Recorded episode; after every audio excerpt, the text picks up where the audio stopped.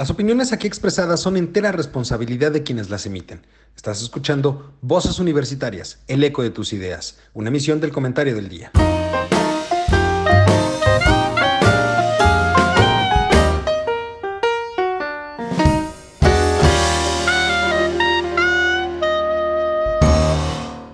Hola, ¿qué tal mi querido público culto y conocedor? Ya es miércoles en esta ocasión, miércoles de Voces Universitarias. Es un gusto estar con ustedes en este programa, en este regreso, después de unas merecidas vacaciones que nos tomamos. Y pues nada, quiero, quiero empezar, eh, antes que nada, deseándole de parte de todo el equipo de Voces Universitarias un excelente 2022. Eh, que exista grandes, grandes eh, éxitos a nivel personal, a nivel profesional, y sobre todo eh, que tenga mucha salud, cuídese mucho, ya platicaremos un poquito de este tema porque las cosas se ven complicadas. Y el otro aviso parroquial antes de saludar como, como cada semana a mis queridos amigos, compañeros y colegas, eh, el otro aviso parroquial es que este año este programa cumple 12 años, 12 años al aire que han sido gracias a usted que está del otro lado, que nos está viendo, que nos está escuchando. Eh, pero nada, muy buenas noches, mi queridísimo Juan, ¿cómo estás? Bien, bien, gracias Dios, estamos ahora sí puestos. Qué gusto verte, doctor. Feliz año. Mi queridísimo Mario, ¿cómo estás? Mi estimado don Eduardo, muy buenas noches. Mi querido Juan y Carlos, buenas noches también.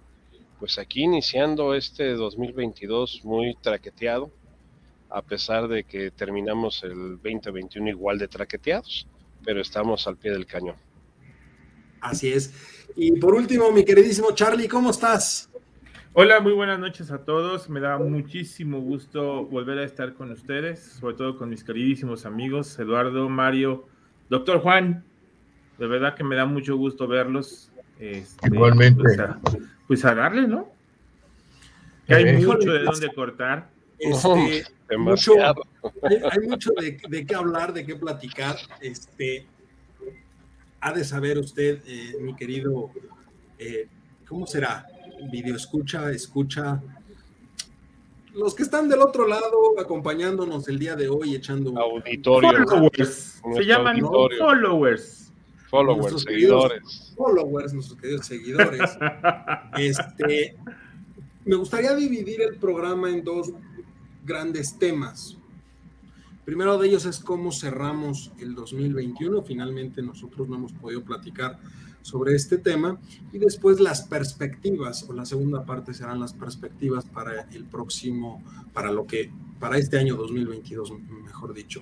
Entonces, eh, a mí me gustaría conocer de cada uno de ustedes un pequeño balance de cómo cerramos el, el, 2000, el 2021, eh, cuáles son las cosas que ustedes creen que este cierre de año son, son importantes de poner en la mesa, ¿no? Este, mi querido Juan, no sé si empezamos contigo. Pues el tan cacareado tema de la revocación, ¿no?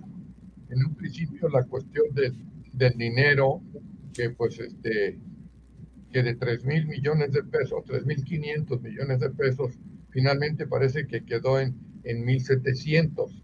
Siempre sí aguantó vara Lorenzo, ¿no? En el sentido de que, pues bueno, la Secretaría de Hacienda parece ser, ustedes me pueden confirmar, que va a dar o quiere dar o pretende dar.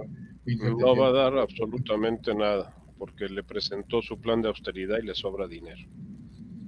Aunque dijo que el personal eh, de base no se tocaba cuando en, el línea no existía.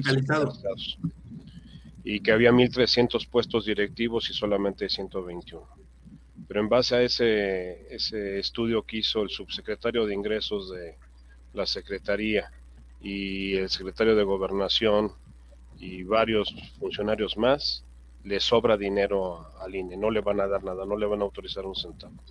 Bueno, de eso sí alcancé a escuchar que no iban a, a poder poner las, las casillas que, que se necesitaban, ¿no? Pero ahí tienes un problema, la ley te dice que tienes que poner las mismas que en la anterior elección federal que son 160 mil casillas, números redondos. Y con el presupuesto que tienen actualmente alcanzan nada más a poner 60 mil. Y entonces, entonces infringirían la ley. y es lo que están buscando, que, cometan errores para poderlos crucificar. Bueno, pero eso es muy común, ¿no? Justamente, pues, totalmente. voy a cambiar el tema. Ayer en, la, ayer en la mañana estaba escuchándolo, que me revienta escucharlo, pero pues no, no le cambio, este, donde exoneró públicamente a la exsecretaria de o secretaria de Educación Pública. No, todavía no es ex, es la secretaria de Educación Pública. Bueno, pues dijo que era una mujer súper honesta y que él se ponía en manos de ella cualquiera que fuera el problema. Y entonces, ¿dónde quedaron la cuestión de retención de salarios que llevó a cabo esta señora? Que se quedó callado por ahí todo el mundo y hasta ahora sacó a relucir este. Yo no sé qué, qué, qué, que son ganas de fregar o son muy estúpidos, porque yo, en el lugar de la mujer esta, mira Andrés Manuel, a este asunto ya no le muevas. Ah, no, pues en la mañana lo sacó. Ah, no lo sacó. Igual que el de sus nombramientos de sus este, candidatos a embajadores y cónsules. Ah, bueno. Le, echaron también a para atrás otro que es un depredador sexual y acosador. Ah, y, sí. Y, este, y dijo que él, él metía las manos al fuego por él lo comparó con este con Kranz, con el historiador este, este de la universidad, que, que, es una persona extremadamente culta y formada, y lo comparó con él porque dijo que era casi casi lo mismo. No, estamos en un escenario, o sea, tomando un poquito el tema, cerramos con un escenario pésimo y estamos abriendo con uno peor. Si queremos entender lo que está pasando, metan lo que sucedió en el 2020 y el 2021 en una licuadora, licúenlo y eso va a ser el 2022. Pero qué, ¿cuáles fueron, digamos, los, los, puntos claves del cierre del año? Digo, estamos en un periodo ahorita, apenas llevamos 19 días de este año, es una realidad. Entonces, mucha de la información que es parte de, del análisis propiamente, mucha de la información del cierre del 2021, pues la vamos a empezar a tener pues, a partir de la próxima semana, ni siquiera esta, tal vez, o ni siquiera la siguiente, yo diría a finales del mes de, enero es cuando vamos a empezar a tener mucha de la información este, relevante.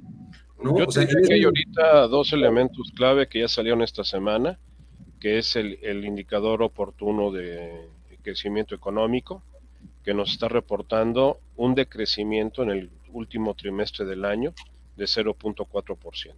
Sí. Entonces, eso, eso es un indicador. Que, llevamos dos trimestres al hilo con decrecimiento.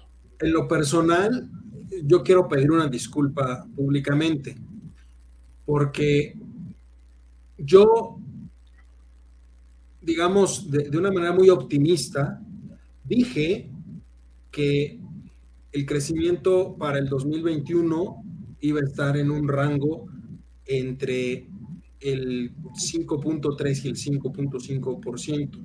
Me disculpo a la luz de esta información porque esto indica que en realidad vamos a estar por mucho en el 5, por mucho en el 5, pero yo diría que estaríamos en un rango entre el 4.7 y el, y el 5, 4.75, por ahí vamos a estar. La, expectativa es 4.8, don Eduardo, y no tienes por qué disculparte. Me, disculpo por mi optimismo. No, no, no.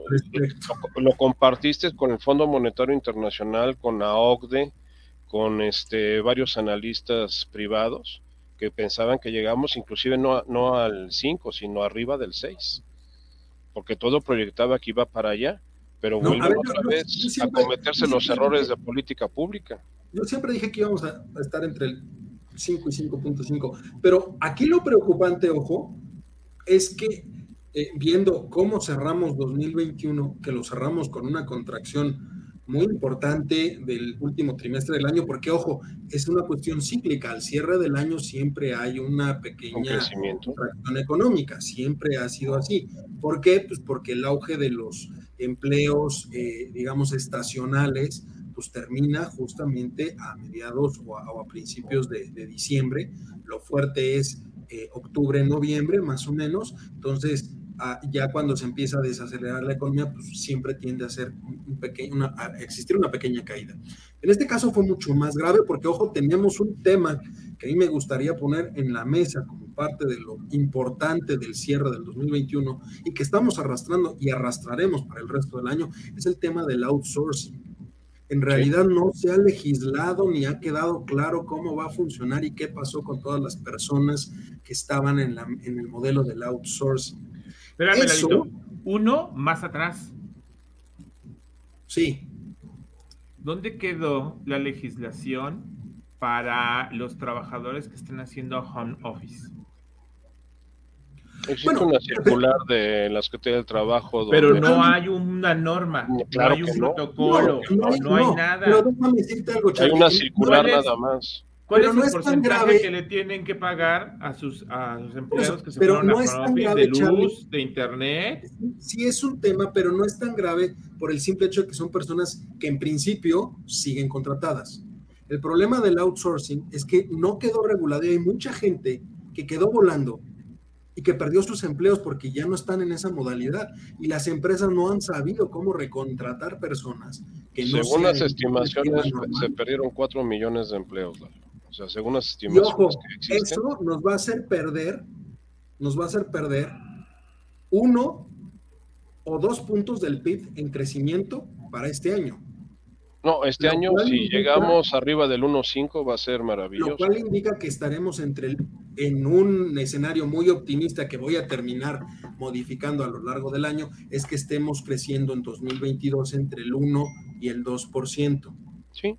Es, que es muy por debajo de lo que se había considerado, ¿no? Totalmente. Se había considerado el 4.1. 4.1 para este año y no va a suceder, estaremos entre el 1 y el 2%. Con los crecimientos acumulados de los tres años, estamos abajo de 2018. Estamos por mm. debajo de lo, del Producto Interno Bruto del 2018.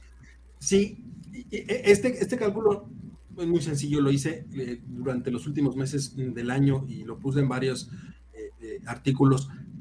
Si no crecemos 2022, 23 y 24 en promedio al 1.5%, si no crecemos en promedio 1.5% cada año, 2022, 2023 y 2024, el promedio del sexenio es cero.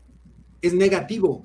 Es negativo. Si no llegamos al 1.5, es decir, si alguno de esos años crecemos menos del 1.5, que seguramente va a suceder, tendríamos un crecimiento negativo. Para tener un crecimiento cero, tenemos que tener tasas del 1.5 cuando menos, lo cual ya implica o habla de una severa problemática que vamos a tener para la segunda mitad del sexenio.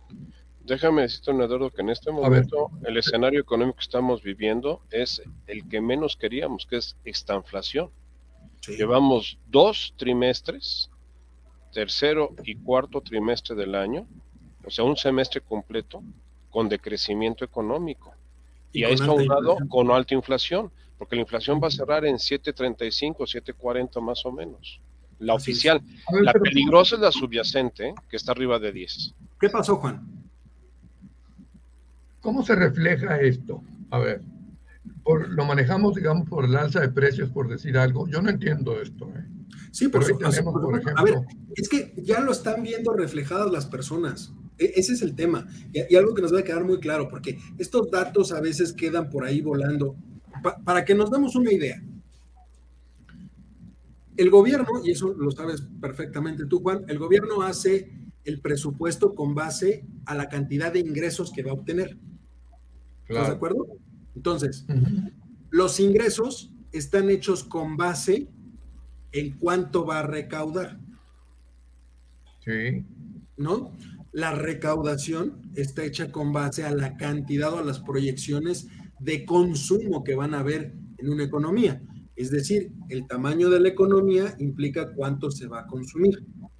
Si no crecemos, si la economía se hace más chiquita que el año anterior, significa que ellos de ninguna manera van a poder recaudar lo que dijeron que van a recaudar sí lo van a recaudar, este Eduardo, déjame corregirte ahí un poquito el tema. ¿Por qué? Porque pasaron dentro de la miscelánea fiscal una cantidad de multas impresionantes. Si tú cancelas ahorita una, un CFDI porque te equivocaste, eh, lo escribiste, escribiste mal la dirección, lo que sea, tienes acreedor una multa equivalente del 5 al 10% del importe de la factura. Tú nada más dime eso. O sea, si yo facturo 10 mil pesos, me va a costar cancelarla 10 eh, mil pesos. Estoy de acuerdo, pero no van a recaudarlo de la manera normal. Ah, no, lo van a recaudar a través de terrorismo fiscal y de, y de, multas y de, y de acciones coercitivas. Porque, ojo, ni siquiera van a lograr recaudar a través del cobro a los grandes contribuyentes, porque ya se les cobró el año pasado. ya, ya, ya se liquidaron esas deudas. Esas deudas ya las liquidaron, ya no hay manera, ya no hay de dónde. hay que aclarar que no se debían esos impuestos, estaban en litigio, estaban en, discusión si procedían o no procedían. Ojo, pueden meter una controversia, ¿eh? Sí, claro. Las empresas tienen derecho a meter una controversia y si la Corte o el Tribunal Fiscal falla a su favor, el gobierno les tiene que regresar el dinero. Efectivamente. Y entonces nos meteríamos en un problema mayor al que ya tenemos. Lo que pasa es que los grandes, grandes negociaron, o sea, según los cálculos de Hacienda te debo 100. Este, ¿cómo ves si te doy 25 y ahí muere y ya paramos el juicio? Y lo que me ahorro yo de, de gastos de mantener este juicio. Y así fue como se cobraron esas cuentas. no falta alguno que diga, bueno, pues ahora te la cobro. Bueno, ahí tienes al, al, consentido que quieren que compre Banamex, o sea, Salinas Pliego, que no solamente no le han cobrado los impuestos y sigue tan campante, sino que le van a expropiar un terrenito allá para el tren Maya y le van a dar una indemnización por expropiación impresionante. Entonces, si estás viendo ese tipo de situaciones que te desconciertan tremendamente, como es el caso Banamex, el caso Banamex es un reflejo claro de la descomposición del sistema financiero. ¿Por qué se está saliendo Banamex? Estoy de acuerdo, es una estrategia a nivel global de Citi. Podemos, podemos ponerlo así, pero la, la realidad es que es una operación que va a generar incertidumbre, quieran o no. La lo va a hacer precisamente porque dicen, bueno, ¿por qué salirte de un área tan rentable? Decían, para Citi ya no era tan rentable el mercado mexicano. A ver, era el cuarto banco más importante del país. Eso es rentable. El bastión que sostuvo a Citi en la crisis del 2008-2009 fue Banamex. Gracias a que tenían a Banamex, Citi no tronó como tronaron otros bancos en Estados Unidos. Eso por un lado. Y por otro lado, la concentración de mercado que se va a dar después de la venta de Citi va a hacer que el mercado financiero pierda competitividad. Porque de tener 10 bancos, vamos a pasar a tener 9 bancos. Las tasas suben. Hoy, hoy en la mañana estaba el rumor muy fuerte, porque no, no hay confirmación de nada, que es Banorte, que es Carlos Jan González, homónimo, nieto de, no lo dudaría, finalmente poco a poco ellos dijeron de irse. Que es Banorte. Y con eso Banorte tendría. Sí, y, y, que Banorte con eso tendría el equivalente a lo que tiene BBVA, un veintitantos por ciento de participación en el mercado. ¿Qué pasó, Juan? Él es, él es Hank Ron, Mario, ¿no? No, no, no, no, no, no. él es hijo de Carlos Han Ron. Exacto. Y su madre es hija de don Roberto González. Por eso fusionaron los bancos de interacciones con este con Banorte y se, y se creó la fusión. Él, curiosamente, es nieto del profesor, del profesor Jan González, y él se llama Carlos Jan González. Y son dos familias. ¿Es el dueño de Cholos? De Cholos, sí, exactamente. Eh, ahí ya no me está gustando la cosa, porque él es dueño de una casa de apuestas. No, no, no, ese es el tío, ese es Jorge.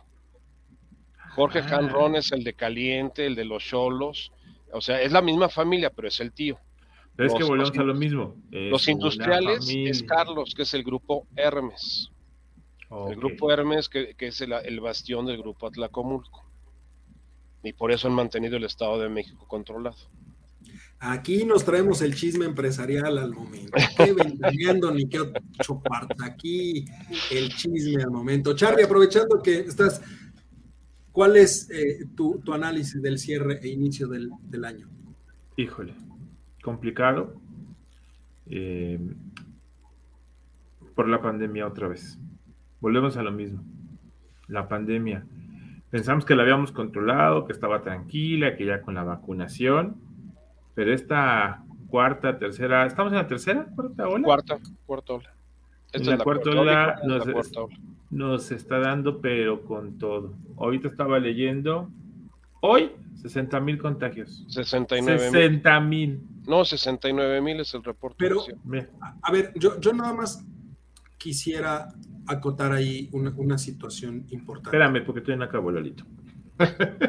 No, es que, relacionado con eso, Charlie, porque solamente se tienen topadas las pruebas a, a, 80 mil, me parece.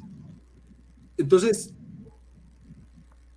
aunque llegáramos a los 80 mil, es una cifra... Es enorme. No, es válida. No, no es válida. Porque mientras no hagas más pruebas, no vas a saber realmente cuánta gente se Multiplícala por 20, mi querido Charlie. O sea, multiplica, multiplica los 69 mil por 20 y esa es más o menos la cifra real.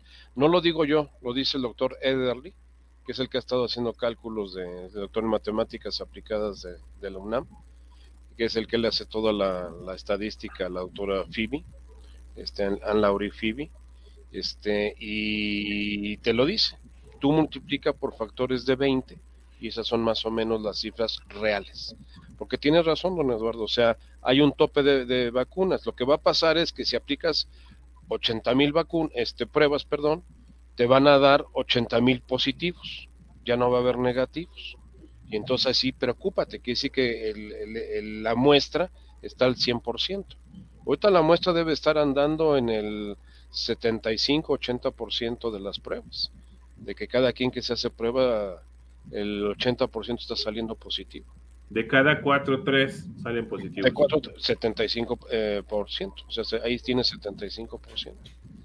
De cada 4, 3 salen positivos. ¿Qué va a pasar cuando salgan 4 de 4? Y peor aún, cuando salgan 5 de 4. Eso va a ser más divertido porque va a haber otros datos por ahí. Sí. Ahora, aquí la única salvedad de ese tema es que aparentemente eh, la agresividad de Omicron es mucho menor, no es tan invasiva como fueron las variantes anteriores. Oye, pero aquí hay una cuestión que a lo mejor se pasa de lado. Ok, sí, Omicron puede ser una variante menos agresiva, pero tal vez la gente no recordamos que Omicron no es la única variante que está circulando en la mexicana. También está Sigue presente.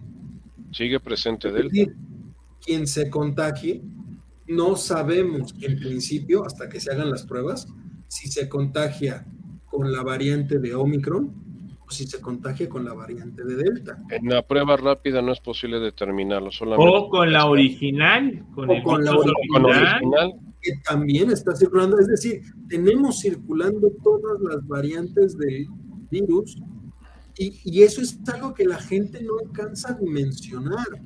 Que, ojo, sí te puedes contagiar y nada dice que vaya a ser Omicron. Omicron, sí. Puede ser cualquiera de las otras. entonces te va como en feria. No, y déjate de eso, que se te complique con otras morbilidades que tengas y entonces, aunque, aunque sea Omicron o sea una gripa o sea influenza, se complica la situación y había un viejo dicho de, que decía mucho mi abuelo, mi abuelo era médico militar, y decía, eh, hay las tres de, las tres es hay que cuidarse, de caca, caída y catar. Que empieces con un problema de diarreitas y de ahí se deriven otro tipo de cosas. Que te caigas y te rompas un hueso y que de ahí se deriven otro tipo de cosas y de un catarrito, un catarrito que está muy simple y, sin cuidado, mal cuidado acaba en una neumonía. En aquella época, cuando lo decía mi abuelo, pues no existía todavía el COVID ni la influenza. Pero este, él, lo decía, las tres es, hay que tener cuidado. Las, enfermedades empiezan por cosas pequeñas y después se complican. Y hablando de eso, eh, un poquito antes de, irnos a, nuestro corte, eh, Juan, yo quisiera un poquito tu opinión sobre un tema de cierre inicio de año, el contagio del presidente, la segunda ocasión en que sale contagiado. Él y Jair Bolsonaro de Brasil son los únicos dos jefes de Estado a nivel internacional que se han contagiado dos veces del virus. Bueno, este, el ministro de, Gran Bretaña se fue a una fiesta. Sí, Boris Johnson. Y, en la residencia oficial. Y está peligrando el puesto, ¿eh? Ya los, los, este, los, los lores, la Cámara de los Lores, los eh, Tories, ya están pidiendo la, falta de confianza. Sí, ya están pidiendo la falta de confianza. Y además el Brexit lo ha mermado bastante, ¿eh? Porque ah, no, pues Gran Bretaña está, la está pasando, la está pasando mal, ¿eh? ¿No? Pero, pero ¿cómo ves eso, Juan? O sea, porque finalmente el presidente, pues irresponsablemente dijo, pues yo creo que es una gripita, finalmente dijo que no es una gripita, no sé, o sea, ¿cómo valorarlo? Pues no, no tiene ni la menor idea, porque además hay una cosa, el, digamos, ¿quién apoya a quién? Y aquí sería lo más fácil decir, pues bueno, López Gatel tiene que decir lo que dice el presidente, pero resulta que los datos que tiene el presidente pues no son reales. Entonces ahí la gente se va con la finta y comienzan otro tipo de problemas. Por ejemplo, ahorita la cuestión de la famosa prueba, ya sabemos cómo va, que se están llenando las filas de los lugares donde hay gente que quiere hacer la prueba. Y por otro lado también, mm, digamos, laboratorios privados, pues están cobrando por la prueba. y lo digo, es justamente, es,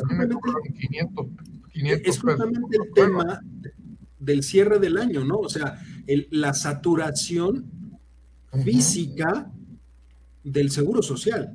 Pero ¿estás de eh, acuerdo que esto viene derivado de que el gobierno dejó en verde desde diciembre y enero lo que llevamos y no lo ha querido cambiar? Espérame, espérame, espérame, espérame, porque hoy, hoy anunciaron el cierre de los centros de verificación hasta nuevo aviso. Y de los trámites de tránsito. Ve. El trámite presencial en tránsito en la Ciudad de México ya no se va a poder hacer. O sea, yo tengo que tramitar licencia y tarjeta de circulación y tendré que pagar, agregar mi recibo de pago con mi tarjeta y esperar a que abran para poder hacer los cambios físicamente. Y espérate, si te detienen y ya está vencida la, la, licencia, ¿sabes qué es discutir con un policía de tránsito? La licencia se puede renovar este, de manera vía electrónica en línea y te mandan una imagen de la nueva. Yo así la tengo desde hace un año estaba la pandemia, se me venció, lo hice por internet y tengo la aplicación y ahí la puedo ver.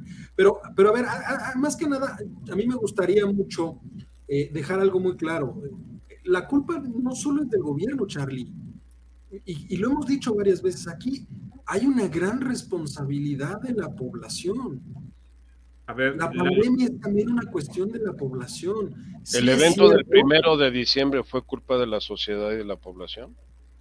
No, pero llegar a AMLO Fest? O sea, ¿AMLO Fest? hablando, ¿no? A ver, déjame decirte algo. El AMLO Fest, parte de la culpa sí fue de la población, porque no queremos entender que cada uno tiene una responsabilidad. Oye, si tú sabes la situación en la que estamos, pues no te vas a meter a ese tipo de lugares, pero la gente va a ese tipo de lugares. También es una decisión propia de las personas. Pero si te están estimulando, don Eduardo, o sea, te están eh, dando estímulos para que vayas. Fíjate, y lo saben todos, yo no soy defensor de la 4T de ninguna manera, de ninguna manera. Pero en este tipo de temas también debe de quedar claro que hay una fuerte responsabilidad de la sociedad civil por lo que estamos atravesando. Hay uno de cada cuatro mexicanos que no tienen otra realidad más las que se dicen en las mañaneras. Ese es, un hecho.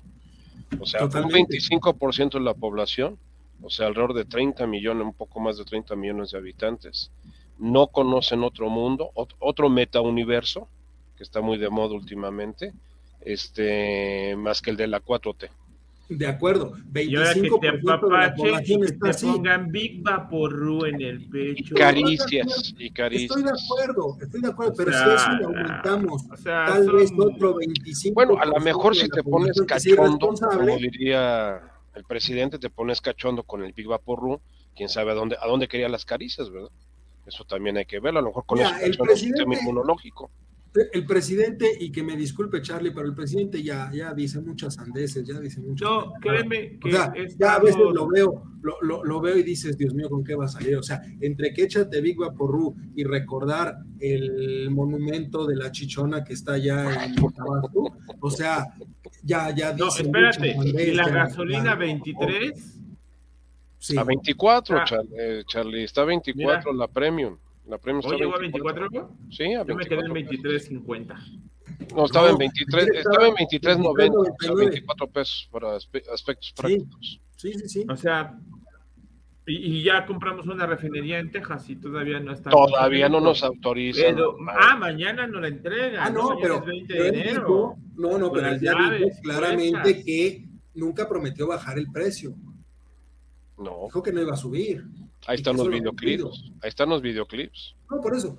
Pero es que esos videoclips eh, son otros datos neoliberales que nadie nos sirven. No sirven, son, son, son de sus adversarios. Pero bueno, Ahorita- vamos a hacer. Ahorita lo que están haciendo, Juan. están, están dándole mucha publicidad a la cuestión del aeropuerto, inclusive del, De Santa- Felipe Ángeles. Santa Fe, ¿no? En un momento dado. Ya van dos documentales que presentan donde sacan los avances por otro lado la calidad de los servicios que en un momento dado va a dar. Y, y por ahí decían, justamente hoy en la mañana, uno de los tantos generales que está manejando este asunto, que hacía una comparación en que el aeropuerto de, de el, el nuevo aeropuerto El de Texcoco. 4 mil millones de dólares.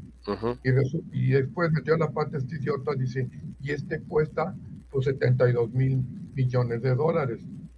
Así lo dijo, ¿eh? Así lo dijo. lo dijo a Justo Iribe, me gustaría, Uribe.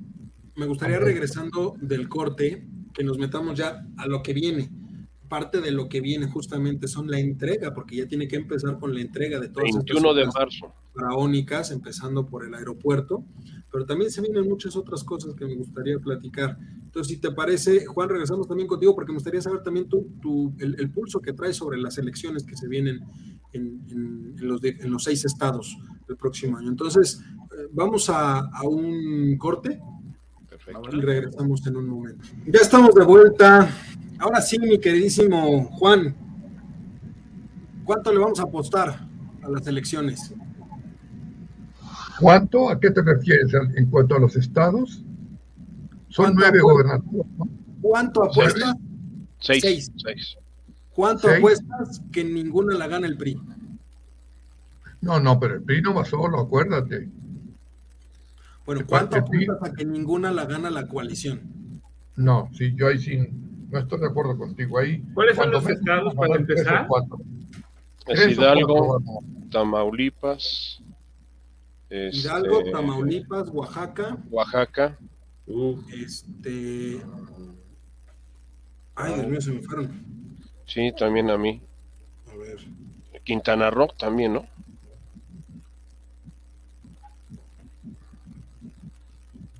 Tamaulipas, Oaxaca e Hidalgo, sí son esos, esos tres, nos faltan nosotros tres.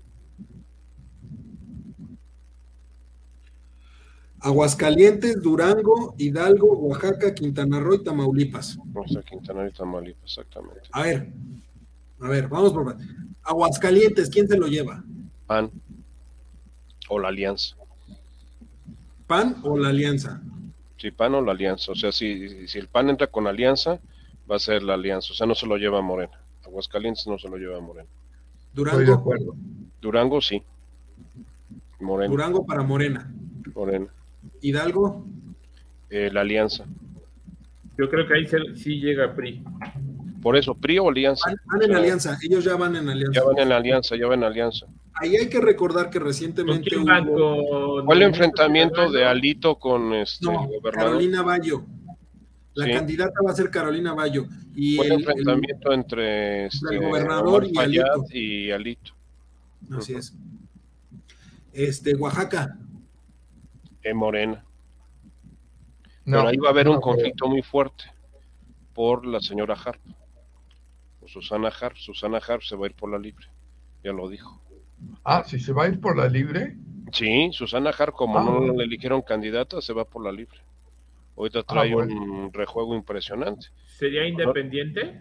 No, no ha dicho todavía cuál es su decisión. Movimiento Ciudadano le está aventando el, este, el aro a ver si la agarra. Pero Susana Harb está, está totalmente disidente con, la- con la decisión de Morena en Oaxaca.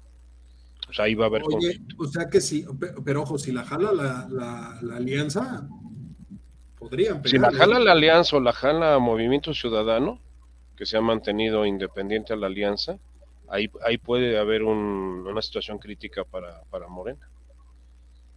Porque tiene más rating este, Pero- Susana que, Pero Murat, Murat ha estado operando de manera muy fuerte. Murad ¿no? está operando Morena, o sea, Murad, aunque es priista, está operando Morena. O sea, entregó el gobierno desde que llegó el actual gobierno federal. O sea, Oaxaca ha sido el enclave, eh, vamos a decir, estratégico del sureste para López Obrador. Desde ahí está Quintana operando. Roo, Quintana Roo, ahí va a estar difícil. Puede ser Morena, puede ser la, la alianza. ahí está un poquito más difícil. La, la península siempre ha sido rara, ¿eh? Separatista. Siempre ha sido como que jalo pa- muy, muy, muy localista, digamos. Muy localista, exactamente. Muy, muy localista. La, la península siempre ha sido muy localista y, y en realidad no hay liderazgos visibles nacionales. Mm. Son liderazgos muy muy regionales. locales. donde ganar la península. Y estoy hablando de Quintana De Roo, Yucatán, Yucatán y Campeche. Y Campeche. Pues, salvo el caso de Laida, pero ahí fue una operación brutal por parte del, del exgobernador para que ganara Laida Sansores. para ¿eh? que ganara Laida Sansón. Pues ya ves que estuvo en entredicho, se tuvo que ir a recuento. O sea, Tamaulipas, eh, PAN, La o alianza. mejor dicho, PAN, o la alianza, Sí. la alianza. No, PRI, no, no. 50-50 prácticamente. Va a estar complicado por, por la situación que ha tenido Cabeza de Vaca, ¿no? O sea, que no ha sido sencillo y que está muy atacado por, por toda la situación del narcotráfico. Pero este tiene más presencia el PAN, en este caso, y la alianza que se haga, que el mismo Morena. El candidato de Morena, hasta donde yo sé, no volvemos a lo mismo. A lo mejor tienes posición nacional, pero no tienes posición local. Y son esta, eh, en los estados pesa mucho la, la parte local. O sea, figuras Son locales. muy regionalistas, muchos. Sí, a ver, Tamaulipas, Tamaulipas, por ser fronterizo, es muy eh, localista, muy regional. No, y, tiene la- las fronteras más hay, importantes. O sea, tienes eh, Matamoros con Bronzeville, tienes este Reynosa con McAllen y tienes Nuevo Laredo con Laredo. O sea, tienes tres puntos de contacto tremendos y uno de los puertos más importantes que es Altamira, que se conecta con el puerto de Houston. Entonces, eh, es un estado muy estratégico porque, porque ha habido tantas broncas en ese estado. Eh, aunque podemos pensar que es, es parte de la frontera norte, hay mucha diferencia en el modelo de Nuevo León, de Coahuila, de Chihuahua y de Sonora, que eso sí los puedes ver más o menos similares en su comportamiento a lo que es Tamaulipas. Tamaulipas se mueve en una forma muy distinta, inclusive por el tema de la Huasteca. Los otros han tendido mucho a hacer bloque, Sí, y sobre todo pero ¿por bloque qué, a ver, ¿y industrial. por qué no incluyen a Tamaulipas? ¿Por qué a Tamaulipas lo tienen? Porque curiosamente Tamaulipas siempre Tamaulipas un tiempo trató, y ahí corrígeme Juan, trató mucho de buscar un auge en cuanto a la en cuanto a, a- a la, a la industria petrolera. Sí. O sea, trató muchos años de posicionarse como un estado petrolero. Y, y eso hizo que se separara de la industria de los otros estados que son más manufacturas y son más de otro corte. Entonces, creo que eso lo que, es lo que históricamente ha hecho como que tiendan a ir por, por aparte, ¿no? No, Además, aparte- además este Moreira los va, los va a empujar, ¿no? no, pero Moreira es Coahuila. Ah, no, no es Tamaulipas. No, No, Moreira es Coahuila. el Moreira es de Coahuila. Es Coahuila. Y Fue Coahuila gobernador no y dejó a su hermano como gobernador, a Raúl. Coahuila no cambia con la gobernatura. Ya cambió, Ya cambió. ya cambió. Bueno, quedó, y ahora la quedó. otra pregunta. de estos seis gobernadores, ¿cuántos se van a volver embajadores? Ese es Porque es la moda, ¿no? Ya está, mi paisana, la Pavlovich. Eh, yo pienso que Pavlovich, sí, pero esa, esa, ya salió, esa va de cónsul a Barcelona. Bueno, pero de estos seis que van a cambiar, ¿cuántos? Pues yo pienso que el señor Cabeza de Vaca no le van a ofrecer nada, porque lo traen en jauja para... para yo creo que ese hombre, en un día antes de que termine su sexenio, o está en Estados Unidos o está agazapado en algún lado porque lo van a agarrar y lo van a Lo van a agarrar y lo van a hacer pedacitos, o sea, le traen unas ganas impresionantes. Entonces, ahí lo van a hacer embajador, pero tal vez en el, en el altiplano, o en Puerta Grande, o en alguno de esos lugares, ¿no? Ahí lo van a hacer embajador. Este, Hidalgo sí, para que veas, Omar Falla yo pienso que sí va a tener apertura. Se hablaba este, mucho de Francia, para Omar Fayad. Para Omar Fayad no es difícil, no es difícil que, que, él sí vaya para allá a una posición de esas características. Igual este el joven de Oaxaca, se fue, se fue su apellido, este, Murat. Murat. Murat también lo van a, lo van a premiar. Eh, en el caso de Quintana Roo, no sé, hacia ahí te soy honesto, este, este Cowell, que es el, el actual, este, no es, es Joaquín, es Joaquín, el, el Codwell era el otro, Joaquín Codwell. Este, Pedro Joaquín Codwell, el exsecretario. El, y exgobernador también. Este, este nada más es Joaquín, este nada más tiene familia Joaquín, no tiene el Codwell. Uh -huh. eh, este, este no sé, ahí sí te soy honesto, no, no, no sé qué tanto la rife con la, con la 4T. ¿Quién nos falta? Eh, Aguascalientes para nada, ¿eh? Aguascalientes para nada a ese le van a ofrecer también algún exilio por ahí raro. Pero a Aguascalientes no le van a ofrecer nada, ha sido muy crítico todo el, todo el sexenio. Luego entonces tengo razón, 4 de 9. 4 de 6. 4 de 6. 4 de 6. 4 de 6. 4 de 6. Estoy de acuerdo contigo, Juan. Ahora, esto, y, y eso me lleva a otra cuestión muy interesante esto golpea de forma muy interesante al servicio exterior mexicano, ¿eh? No, lo está haciendo pedazos, lo está haciendo pedazos al servicio exterior mexicano. A... Sí, cómo no, por supuesto. O sea, el, el, servicio exterior siempre, siempre fue muy respetado y además gente muy calificada y demás. Uh -huh. Y ahorita Perico, el de los palotes, es embajador o cónsul. Así es. Era, era la joya de la corona del, de, de, de la política exterior mexicana. ¿Sí? El servicio de carrera en el, en el exterior mexicano. ¿eh? A eso iba yo. Que inclusive hay una ley del servicio exterior mexicano. Uh -huh. Y si se la está pasando. Bueno, por el arco del triunfo. Por el arco del triunfo. No le importa. Digo, finalmente tiene la atribución para nombrar al embajador que se le dé la gana en el lugar en el que se le dé la gana, pero no está respetando. No, las el, carreras diplomáticas. La carrera diplomática, o sea, está no. haciendo una burla del servicio exterior mexicano y, y ojo, es, es, es, también es entender ese tipo de cosas. O sea, yo no veo la Pavlovich, y ahí desmiénteme tú, Juan, pero la Pavlovich, ¿qué conocimiento o qué acercamiento de diplomacia puede tener? No, no vayas tan lejos. Quiero que me digas qué papel preponderante tuvo en Sonora. A ver. Ah, no, pues, el único papel preponderante que tuvo fue llenar sus cuentas de banco. ¿Mm? Pues fue un, un, paso gris totalmente por la gobernación. Por eso, pero si ahí fue un paso yo quisiera saber qué va a hacer como cónsul. Pues mira, debe tener práctica de pasarse al otro lado por Caléxico, por este Eagle Pass, o por ahí, pues sí debe tener práctica, entonces lo sí mismo, debe entender cómo es la parte mi, diplomática en esos enseres. Lo mismo que va a hacer Quirino como embajador en No, no, eso es, ese es una, un drama existencial. Ahora, tiene otra vertiente, tiene otra vertiente. Quiere, ¿Dónde está el enclave más fuerte del narcotráfico mexicano? a nivel bueno, internacional, pues porque, sí. porque está yendo para allá, porque está yendo para allá. O sea, recordemos que ya tenemos una narcopolítica a todo lo que da en el país. Por eso, pero entonces, Entonces, estás no solo haciendo una burla del servicio exterior mexicano, sino que también estás ayudando a que se fortalezca, digamos, el, tema del narcotráfico. ¿Y por qué crees que fue el pleito de tener todas las gobernaturas del Pacífico? Y ahora cerrar con Oaxaca.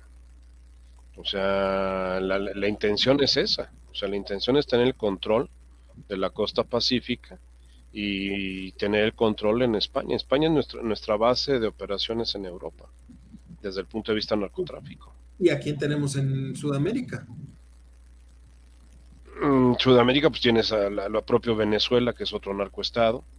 No, por eso, pero me refiero a, finalmente eh, se ¿Tú por qué crees que mandan al señor este? Ha mucho los dictadorcillos de Sudamérica. ¿Y por qué crees que están mandando a Pedro Salmerón de embajador a Panamá?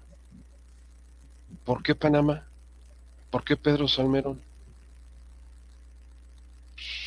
Eh, Panamá es, es, un lugar, Panamá Papers, ¿no? En Panamá que en todo Sudamérica completo. Exactamente, Panamá Papers. ¿Por qué lo están mandando para allá? Porque le tiene toda la confianza y porque sabe que es un hombre integrísimo. ¡Ah! Entonces, ahora, si tú lo empiezas a vincularla, o sea, e, este tipo de temas que estamos platicando, lo vinculas con el caso de Banamex, que es totalmente atípico en el sistema financiero internacional. Nunca se anuncia una venta sin anunciar a quién se le vende. Es, ese es parte del protocolo. Es algo que es parte del protocolo. ¿Por qué se crea esta expectativa? No hubo o no ha habido ningún mercado donde Citi se haya salido por su estrategia corporativa donde no hayan anunciado la venta y el comprador. Y el comprador simultáneamente, o sea, vamos a vender y se vende aquí con este y tan tan, para evitar lo que está pasando ahorita. Hoy, hoy en la mañana ya estaba en, los medios de chisme metido Ernesto Cedillo. Con esto te digo todo. Porque apareció que Ernesto Cedillo es consejero de todo lo que todo lo que ganó como consejero de City, pues pues lo mismo que ganaron los otros consejeros de City, o sea. Sí, pues lo mismo, lo mismo que lo que ganó Calderón como consejero de Iberdrola, pues lo, mismo. ¿Y cuántos ex funcionarios públicos de nuestro país han ido a, engrosar las filas de consejos de administración de empresas internacionales? Gil Díaz, en HCBC, después de haber sido secretario de Hacienda. Entonces, en, en Telefónica. En Telefónica como director general para América Latina. Pero a ver, yo, yo aquí me, gustaría, en, los minutos que nos hacen falta para, terminar el programa, a ver, Juan, yo te, preguntaría, ¿cuál, ¿cuál es tu perspectiva en el tema político para los siguientes meses? ¿Cómo ves el año en, el tema político? Bueno, ahorita de hecho se puede decir que una parte de, de los eventos que forman que forman de alguna manera, digamos, hechos que pueden provocar problemas, ya se resolvió, que es la cuestión de la revocación. Ya juntaron el número de, de, votantes o como le quieras llamar. Ahora viene la bronca de la ratificación, que según tengo entendido, hay 800 mil que no, es, no se sabe todavía si son credenciales del osito bimbo o de qué se trata el asunto, que es un buen número, 800 mil. Y luego viene ya prácticamente lo de los eventos importantes para él, básicamente la cuestión de la inauguración del aeropuerto, que según esto va bien, que eh, menciona entre las instituciones, organizaciones que todavía no han dado su visto bueno a Yata, nada más. Fuera de ahí, todas las demás, pues este, ya, ya estuvieron de acuerdo, ¿verdad? O sea, esos son los puntos en los que se va a centrar el discurso. ¿Cómo? Esos son los puntos en los que se va a centrar el discurso para los siguientes meses. la revocación, la inauguración del aeropuerto y las elecciones, por supuesto. Sí, porque no creo que lo de Maya. El Maya está ahorita hiperconflictuado. Y si bien le va, eh, sería funcional para el fin de sexenio. Si bien le va, si bien le va. Ahora tienes otro problema grave, han retrasado eh, N veces la, la ruta y ya dejó de tocar las principales ciudades del sureste. Pues apenas tuvieron que hacer una expropiación. Y ni, así. O sea, a Mérida no va a llegar, a Tulum no va a llegar, a Cancún no va a llegar. Entonces, ¿para qué quieres eso? O sea, si es un tren turístico, ¿cómo no va a llegar a los principales puntos turísticos? Porque va a ser México desconocido lo que va a Sí, va a ser México desconocido. Hubiera, bueno, a para que les enseñara. Dejemos terminar al doctor. Lo que sigue en principio, después de la, de la entrega del aeropuerto, tendría que ser la entrega de dos bocas, ¿correcto? Sí. No, pero dos bocas no. No, eh, una parte nada más, o sea...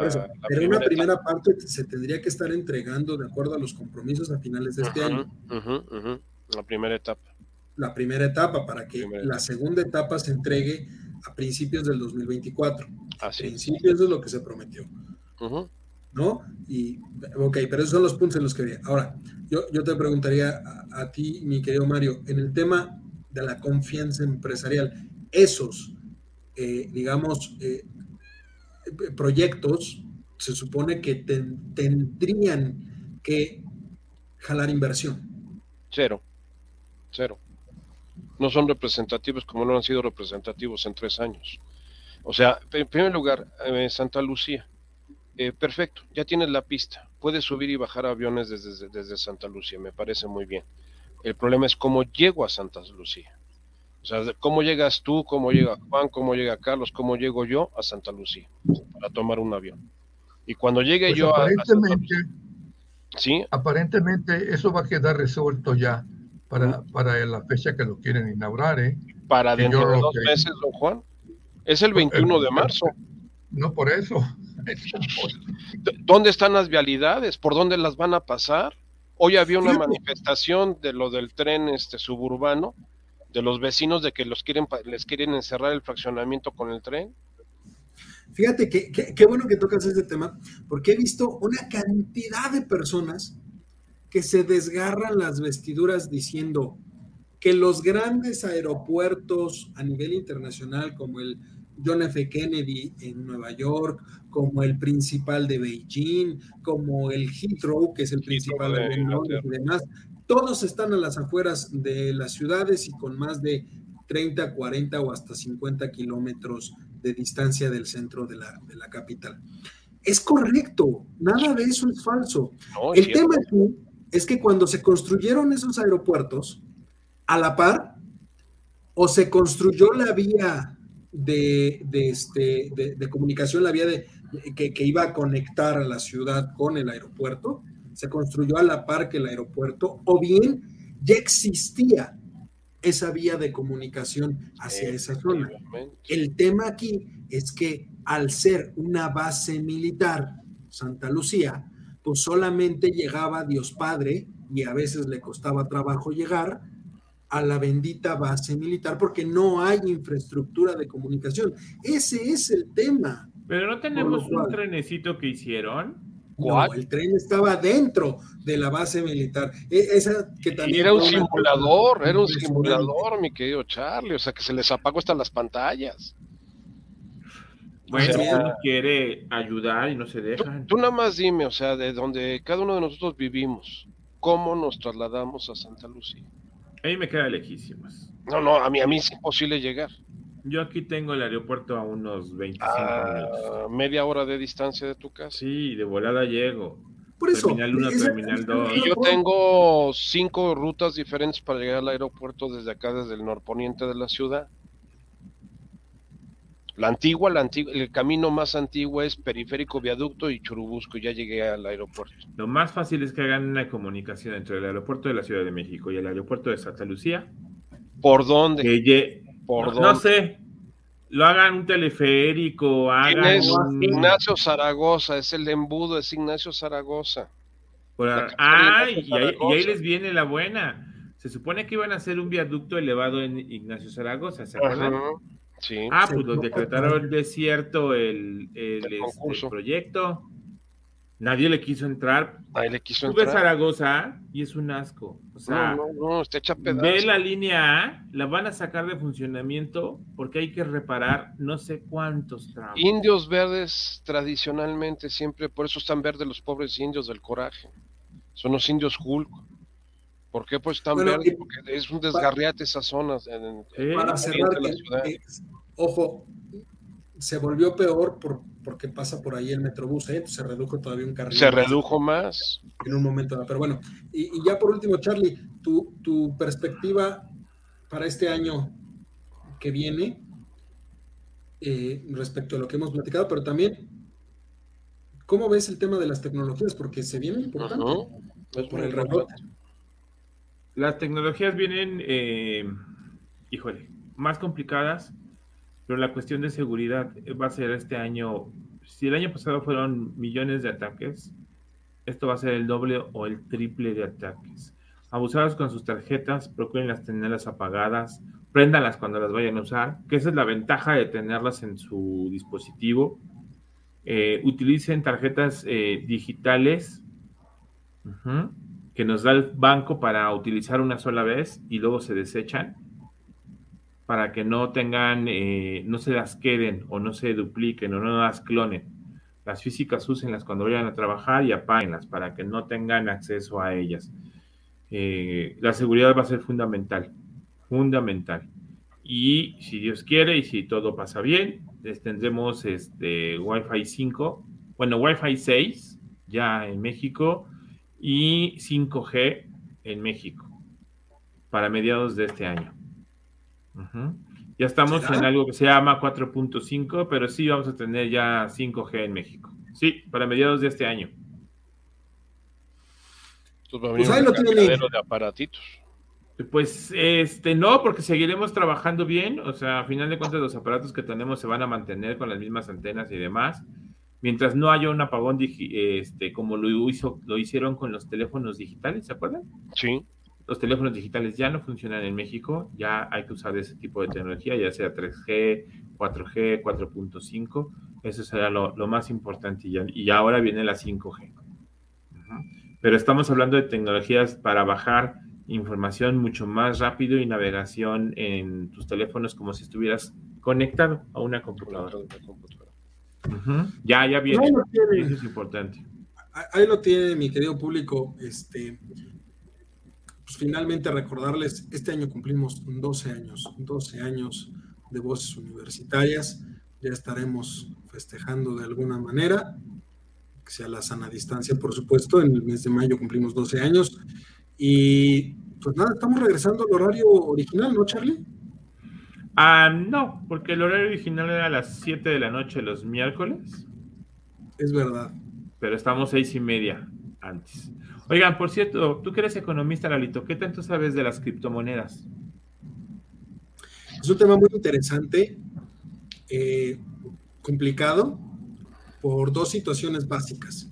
Uno, la falta de regulación que existe. Y dos, eh, la especulación que se ha dado en los últimos, en los últimos Que es meses. brutal y abusados con eso. ¿Por brutal. qué? Justo por eso, eh, los bancos centrales están tomando ya las decisiones, empezando también por el caso del Banco Central Mexicano, de eh, lanzar sus propias criptomonedas, pero ya bajo una regulación específica, lo Ah. cual va a hacer que el mercado entre en un conflicto importante, porque las más valiosas son aquellas que están fuera de ese tipo de eh, normativa y son las que más especulación tienen. Sí, pero ahorita, complementando lo que dice Eduardo, traemos una burbuja. Y es Correcto. altamente peligroso. O sea, es altamente Correcto. peligroso. Pero ah, de muchas ganancias si lo sabes manejar. Sí, por eh, supuesto, pero sí, como todo, como toda burbuja. Si sabes atinarle a, a pegarle cuando está baja y venderla antes de que se reviente, maravilloso. Pero si se te revienta cuando estás adentro, es Y lo más justo Bueno, por eso, y justo por eso la decisión de los bancos centrales de querer empezar a meterse en ese tipo de cuestiones. Porque si no la paras antes, te va a ocasionar un problemón. Bueno, ese es del vista de punto financiero. Así En es. la parte tecnológico ya hablarán sobre qué voy a trabajar esta semana en mi columna. Ah, será muy interesante. Pues ya están. Vámonos. Eh, Charlie, muchísimas gracias. Gracias, Mario, chicos. muchísimas gracias. Juan, Al muchísimas contrario. gracias. Pero sobre todo, muchas gracias a usted. Nos vemos, nos escuchamos la próxima semana. Doctor, cuídese mucho. Igualmente, Recuerden seguirnos en todas las redes, activar las notificaciones y pues ya vámonos. ¿va a ser también Yes. miércoles? Miércoles, así es. Ok. Todos los miércoles, seis y media de la tarde, de la tarde. tenemos una cita en Voz Universitarias. Tengan un excelente cierre de ombligo de semana. El ombligo de la Vámonos. semana. Exacto. A todos, que estén bien y nos estamos viendo. Gracias, Hasta doctor. luego. Cuídese mucho. Igualmente.